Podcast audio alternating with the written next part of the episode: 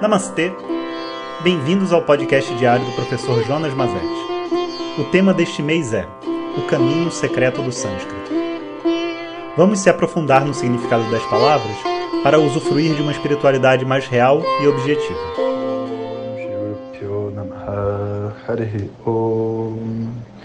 Bom dia, pessoal. Hoje vamos falar sobre a palavra Atma, até que enfim, palavra importantíssima da tradição védica. Antes de continuar, queria agradecer vocês a todas as mensagens que têm enviado. Nós estamos assim, é, de certa forma até exausto de tantas entrevistas e, e lives e tudo mais que a gente tem feito, principalmente para os indianos que querem saber quem é esse tal de Vishwanatha, que, que se faz no, no Brasil que o, o primeiro-ministro resolveu reconhecer, né? Então tá assim, eles estão num processo de descoberta e um processo muito bonito, com muito carinho, sabe? Todos assim dando para nós o, uma energia assim de um reconhecimento, de tipo continuem um bom trabalho, ficamos muito felizes que vocês estejam levando a nossa cultura à frente e de certa forma agora a nossa cultura também.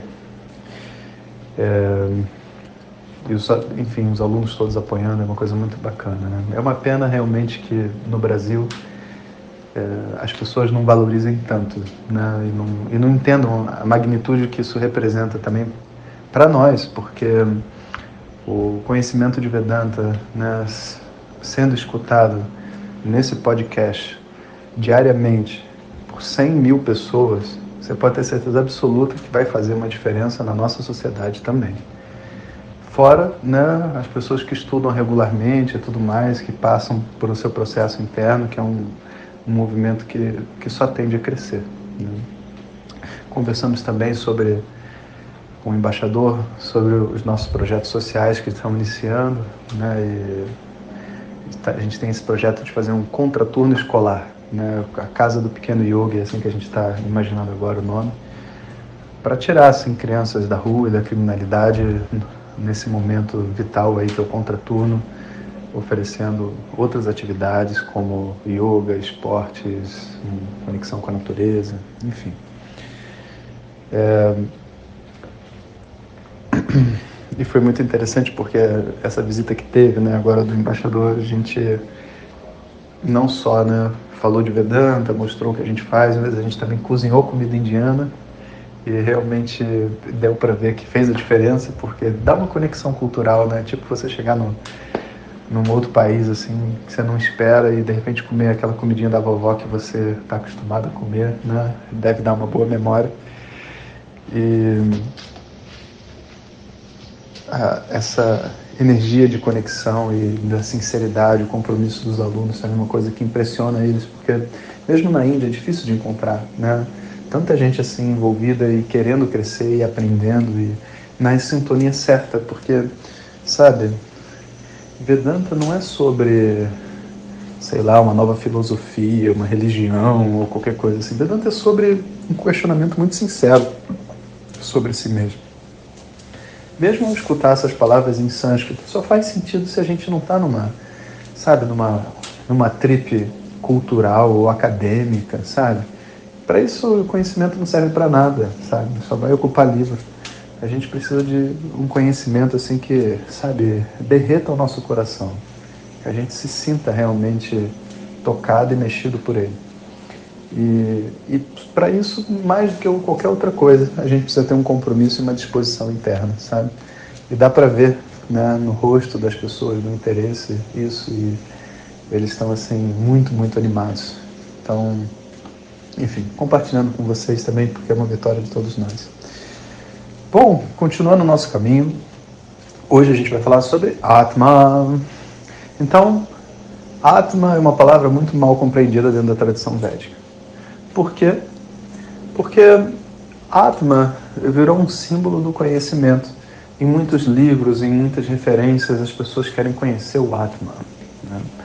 E quando você entender o que é o Atma, você vai ter alcançado moksha, liberação, sua, seu processo vai ter terminado. Né? Aquele que conhece o Atma está livre do sofrimento. Todas essas frases a gente escuta, e principalmente quando a tradução vem desses alemães e americanos que é, pegam o texto original e tiram de dentro da tradição, quando ela chega para a gente, Atma vem com letra maiúscula, sabe? Se for Paramatma, então, é tudo em maiúsculo, porque é o Paramatma, é o grande Atma, sabe? E, e aí a gente não entende nada, na verdade, porque a gente fica com a sensação de que nós somos um pequeno Atma que um dia vai encontrar o Paramatma, o grande Atma.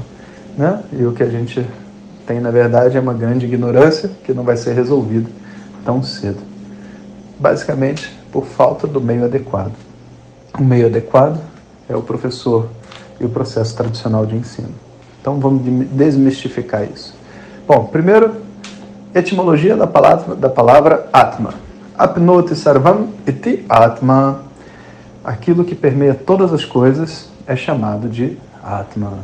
Ué, eu achava que o significado de Atma era eu. O significado popular da palavra Atma é eu. Se alguém falar Atma, a gente entende que ele está falando eu. Mas quando você pergunta etimologicamente o que a palavra significa, de onde ela vem, como ela se deriva, ela significa aquilo que permeia todas as coisas. E lembra, essa é a grandeza do sânscrito. Por detrás das palavras simples do dia a dia, você tem significados muito profundos. Então, quando você fala derra, que é corpo, né, etimologicamente significa aquilo que vai ser queimado. E é quase como um lembrete para você. O eu é aquilo que permeia todas as coisas. O eu não é aquilo que está dentro desse corpo. Isso é um grande conflito para a mente conseguir entender. O entendimento né, preciso e completo e claro do que é o Atma é, vamos dizer assim, produto do uso de meio de conhecimento chamado de Vedanta e fruto desse estudo. Não é uma coisa que vai acontecer de uma hora para outra porque você quer. Mas a gente pode ter um entendimento parcial, né, um entendimento inicial para a gente depois construir em cima dele. Então esse entendimento se dá da seguinte forma: quando a gente diz, quando a gente diz eu, a gente basicamente está apontando para esse personagem que está dentro dessa história que a gente está vivendo, com pai, com filho, com marido, esposa que vive aqui, que tem um trabalho, que mora numa determinada casa e tudo mais. Esse personagem nada mais é do que uma série, um processo de muitas identificações com movimentos né, do seu corpo e da sua mente. Então eu sou uma pessoa assim, tenta eu sou uma pessoa muito brincalhona, eu sou uma pessoa muito extrovertida, mal-humorada, bem-humorada. Tudo isso você está contando como a sua mente é, mas você diz eu sou. E aquilo que você põe no seu eu sou é o que é o Atma para você naquele momento. Nesse caso, o Atma é a minha mente.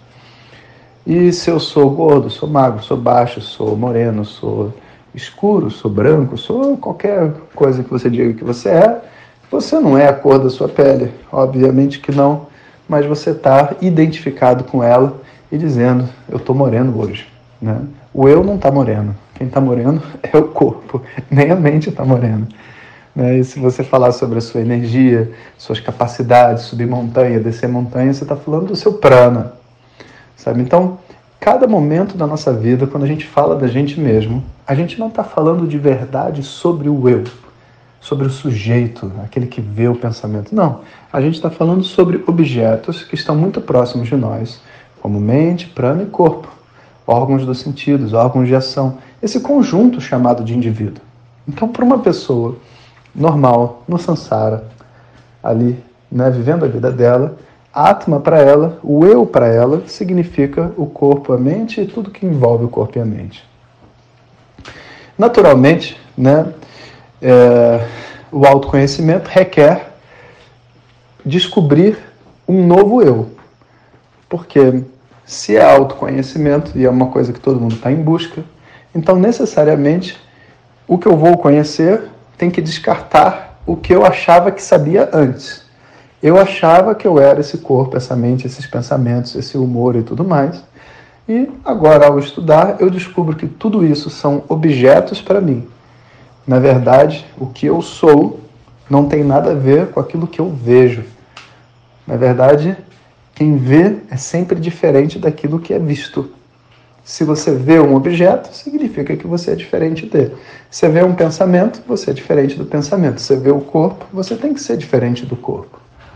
O que não significa que esse corpo não responde a você, o que não significa que esses pensamentos não respondem a você, porque eles respondem. Mas o fato deles responderem a você não significa que eles sejam você. Então, ser é uma coisa. Possuir, estar próximo, experimentar e ver é uma outra coisa completamente diferente. Agora, uma coisa é verdade, é um fato. Tudo que eu vejo necessariamente é diferente de mim. Ah, eu não concordo, eu vejo uma coisa e eu sou essa coisa. Ok, desliga o WhatsApp e sai fora, porque eu não tenho condição de te dar aula. Como é que você pode achar que você é o que você vê? Sabe? Por exemplo, professor, eu vejo uma flor. É, você viu uma flor, você acha que você é a flor? Então olha para o, sei lá, para o cocô do cachorro. Você acha que você é o cocô do cachorro? Claro que não, né, meu querido? Você não é o que você vê. Graças a Deus. Aquele que vê sempre é diferente daquilo que é visto. E a gente partindo né, com essa lógica bem simples, a gente consegue começar a construir o entendimento do Atman. Então, aquilo que eu sou não é aquilo que eu achava que eu era. Eu não sou esse personagem, esses papéis que eu faço, meu corpo, a minha mente. Eu sou o sujeito. Mas quando a gente diz o sujeito, imediatamente a mente ela cria um novo objeto chamado sujeito, diferente do pensamento, diferente do não sei o quê, que está vendo o pensamento. E que está tudo bem, é um processo de aprendizado. Mas imediatamente eu penso, então, é tudo bem, eu sou o sujeito que está dentro desse corpo, está dentro dessa mente. Uh -uh. O sujeito não está dentro do corpo, não está dentro da mente.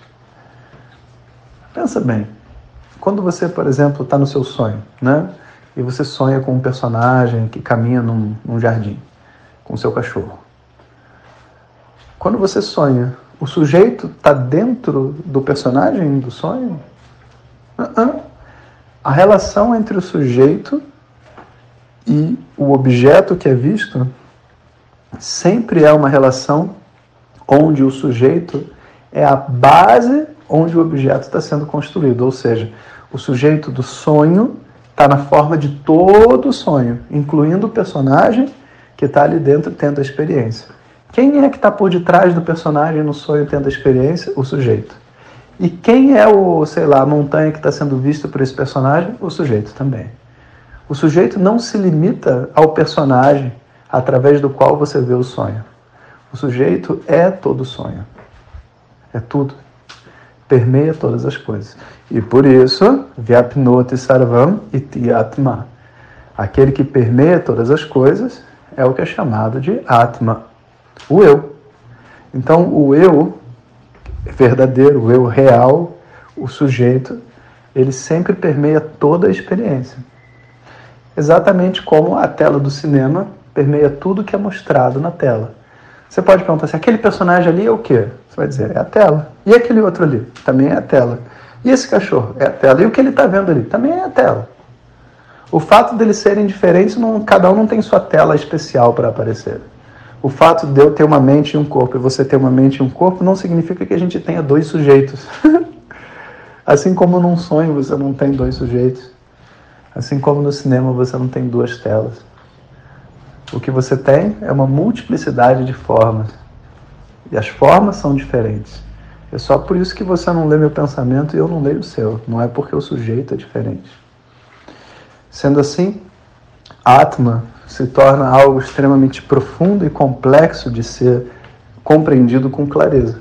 E por isso a gente precisa estudar. Se não tivesse um, um conhecimento profundo para acontecer, a gente podia, entende, simplesmente ser um estudo final de semana, a gente senta num bar e fala o que é o Atma, bebe uma cerveja, come um, um dadinho de tapioca e a vida segue.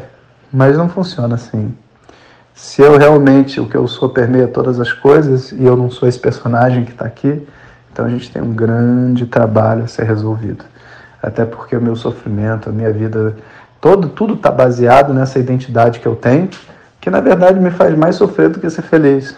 E seria muito bom se eu compreendesse o que eu realmente sou. Até porque esse eu que está além desse corpo e dessa mente, ele não está sendo aprisionado nem pelo próprio universo. Não existe conceito de evolução para o sujeito. Tudo que evolui é objeto. Então, toda a minha filosofia de vida precisa ser revista. Olha o que eu falei, ela não precisa mudar, ela precisa ser revista. De verdade, tudo que for verdadeiro fica, tudo que for falso eu mesmo tiro. Essa revisão é o processo de estudo. É o que uma pessoa faz ao estudar Vedanta. Então, Vedanta, a gente pode dizer que é sinônimo de Atma Gnanam. Agora a gente pode dizer essa palavra, porque ontem a gente falou Gnanam, que é o conhecimento, hoje a gente falou Atma, que é o eu, o conhecimento do eu. Um meio para o conhecimento do eu. Vedanta é Atma Gnanam. Um meio para o conhecimento do eu. E tendo essa compreensão, né, a gente pode agora entender por que, que é uma loucura. As pessoas ficam falando assim, agora eu entendo o Atma. O Atma significa eu, querido. Você não pode dizer assim, agora eu entendo eu. você não está falando uma coisa espiritual quando você troca o nome eu por Atma, sabe? Você pode dizer, eu entendo agora realmente o que eu sou, quem eu sou. Uma pessoa sóbria falando, você está entendendo? E quando o texto, né, um texto fala assim, o Paramatma, por que, que ele fala Paramatma? Porque às vezes no contexto ele está falando com uma pessoa que acredita que é o corpo e a mente. E ele não está falando desse eu, ele está falando do eu real o eu que está além do corpo e da mente. Param significa além. Aquele que está além, o eu que está além. Sabe? Aí as pessoas começam, ah, porque o eu superior, sabe? É, e tudo isso, sabe, é uma, é, é uma falta de contato com, com o conhecimento tradicional. Infelizmente, é verdade. Né? Isso chega a ser até engraçado. Alguns textos vai escrever um eu pequenininho e outro eu com letra maiúscula, porque um é o grande eu, o outro é o pequeno eu. Escrever com letra maiúscula ou com letra pequena não faz uma pessoa entender nada, você está entendendo? Na verdade, confunde mais. Porque uma língua ela é feita para ser usada dentro dos seus próprios paradigmas. A hora que você começa a mudar o tamanho das palavras, das letras, fontes diferentes, bold itálico, sabe? Porque por causa do significado das palavras, você está deixando de usar o símbolo que a palavra é e passando a usar agora um símbolo gráfico, porque na verdade talvez as palavras não estão sendo suficientes para você transmitir uma ideia. Né? Isso não é apropriado, isso confunde. Então a gente precisa, sabe, ser muito objetivo em relação assim à tradição. Se a gente quiser realmente entender tradicionalmente o que, o que é Vedanta e o que são os Vedas, a gente precisa ter assim uma mente cirúrgica na compreensão de todas essas palavras e no que elas representam para a nossa filosofia de vida, sabe? Então, hoje abrimos a semana aí com um grande entendimento sobre o Atma. Espero que vocês tenham gostado e a gente se encontra amanhã. Hariom. Obrigado por nos escutar. Saiba que através do nosso canal do Telegram, além dos podcasts e materiais extras, Periodicamente recebemos perguntas diretas para o professor. Om Tat Sat.